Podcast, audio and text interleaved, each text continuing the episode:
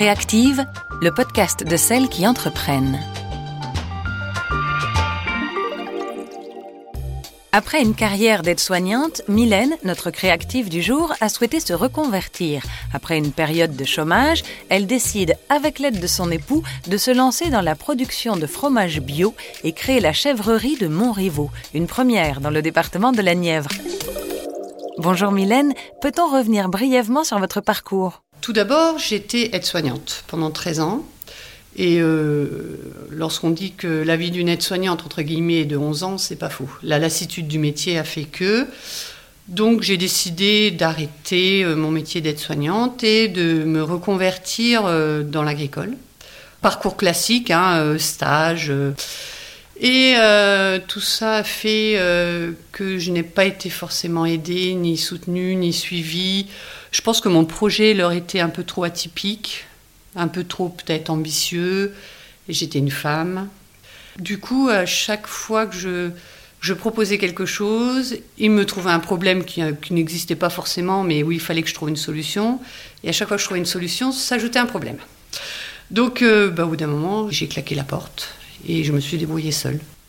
Et du coup, euh, bah, j'ai tapé à d'autres portes. Et ces personnes-là m'ont soutenu, ont cru en moi tout de suite. Et, euh, et voilà, ça a démarré comme ça. Quoi. Mon création, euh, j'ai créé mon entreprise de, agricole, en fait. Pourquoi une activité agricole? Mon projet, à la base, il vient pas forcément de moi. L'idée première vient pas forcément de moi, il vient de mon, de, vient de mon mari.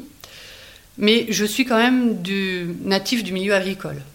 Donc j'ai quand même un bac agricole. Après, je suis retournée à l'école pour faire mon diplôme d'aide-soignante, mais à la base, c'était ça, quoi. Et euh, quand j'ai dit à mon mari, j'en ai marre euh, de mon métier, euh, bah, il a dit oui, on va trouver une solution. Et lui, il a dit, bah, pourquoi pas faire de la transformation fromagère.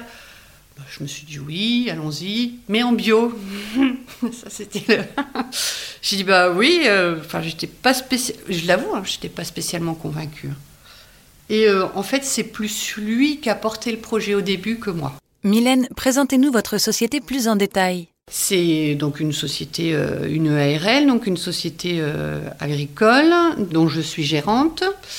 Mon mari est en associé avec moi, plus une employée. Donc j'ai un troupeau de chèvres et je transforme tout le lait en fromage. Et tout ça, c'est en bio et on fait aussi du chavignol bio.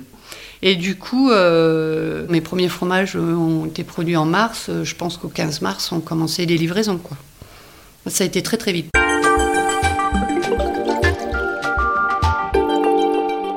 Comment avez-vous été accompagné dans votre projet par Pôle Emploi? Pôle Emploi euh, m'a proposé des formations et des réunions sur la gestion d'entreprise et m'a fait voir qu'il fallait que je mette toujours mon entreprise en avant et que je m'appuie pas forcément sur les chiffres, mais sur mon envie.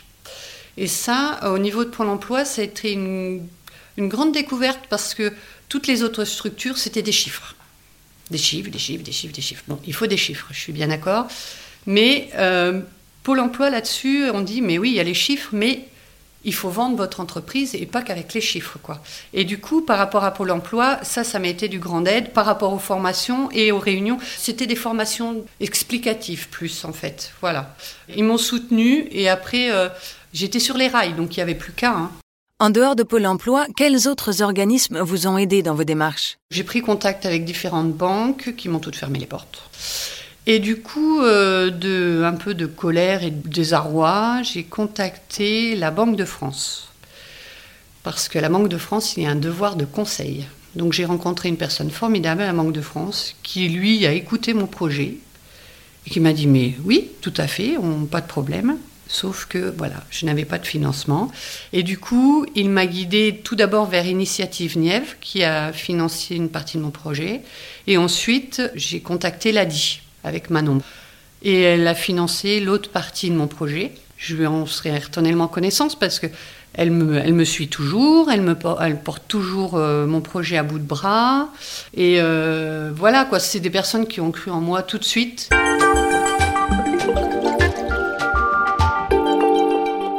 Avez-vous eu affaire à certains préjugés? Euh, Oui, oui, quand j'ai présenté mon projet,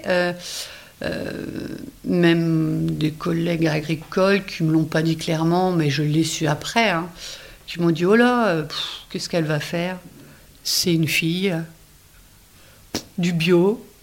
Bah oui, désolé. Puis agricultrice en plus. euh, oui, j'ai trois tares, je suis une femme, je suis agricultrice et je fais du bio. Alors là, mais avec ça, faut qu'on parte avec ça. Et euh, non, non, mais le monde agricole est très sexiste, hein, très macho. faut faire ses preuves tout le temps. Les femmes dans le milieu agricole, c'est comme dans le temps, vous savez, dans les années 30 ou 40. euh, c'est plus ça maintenant. hein. C'est plus ça. C'est commercialisation, c'est les papiers, c'est. On fait tout comme les hommes, quoi. hein, monter sur un tracteur, enfin, je veux dire, le boulot se fait. hein. On le fait peut-être différemment parce qu'on n'a pas la même force physique, mais ça se fait. hein. Mais il faut toujours prouver, toujours. Et qu'est-ce que ce parcours vous a appris sur vous-même? Ah, que j'étais d'une patience.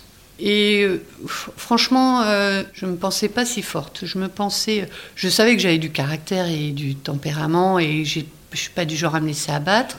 Mais pas si forte, non, parce que franchement, franchement, on m'a pas fait de cadeau, quoi. Vraiment pas.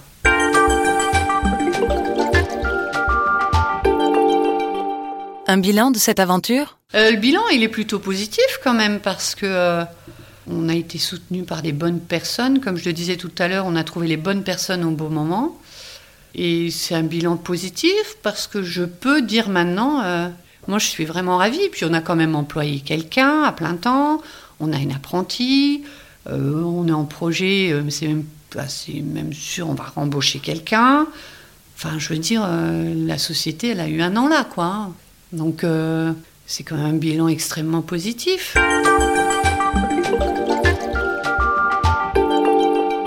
Un conseil à toutes celles qui veulent créer leur entreprise? Alors, surtout, entourez-vous de bonnes personnes au bon moment. Même si on vous dit Oh non, votre projet, ceci, cela, que ce soit des financiers ou. Cherchez ailleurs, ouvrez d'autres portes. Il y en a d'autres des portes, il y en a plein des portes à ouvrir. Il suffit de trouver la bonne personne qui vous conseille au bon moment. C'est tout. Si votre projet est cohérent, qu'il est viable, qu'il est logique, qu'il vous fait envie, il faut y aller. Faut pas s'arrêter à une fermeture de porte, quoi. Ça prend du temps, ça prend de l'énergie, ça fatigue, c'est épuisant, mais une fois que les portes sont ouvertes, c'est facile. Entre guillemets.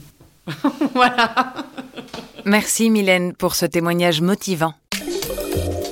Si vous souhaitez réécouter ce podcast ou découvrir d'autres parcours de créatrices d'entreprises passées par Pôle emploi, rendez-vous sur pôle-emploi.fr, rubrique Je crée ou reprends une entreprise ou sur les plateformes de téléchargement en ligne. Vous êtes demandeuse d'emploi et vous avez l'envie d'entreprendre, alors n'hésitez pas à vous rapprocher de votre conseiller ou de votre conseillère afin de réfléchir à l'opportunité de créer votre activité. Les services de Pôle emploi sont là pour vous aider. Créactive, le podcast de celles qui entreprennent.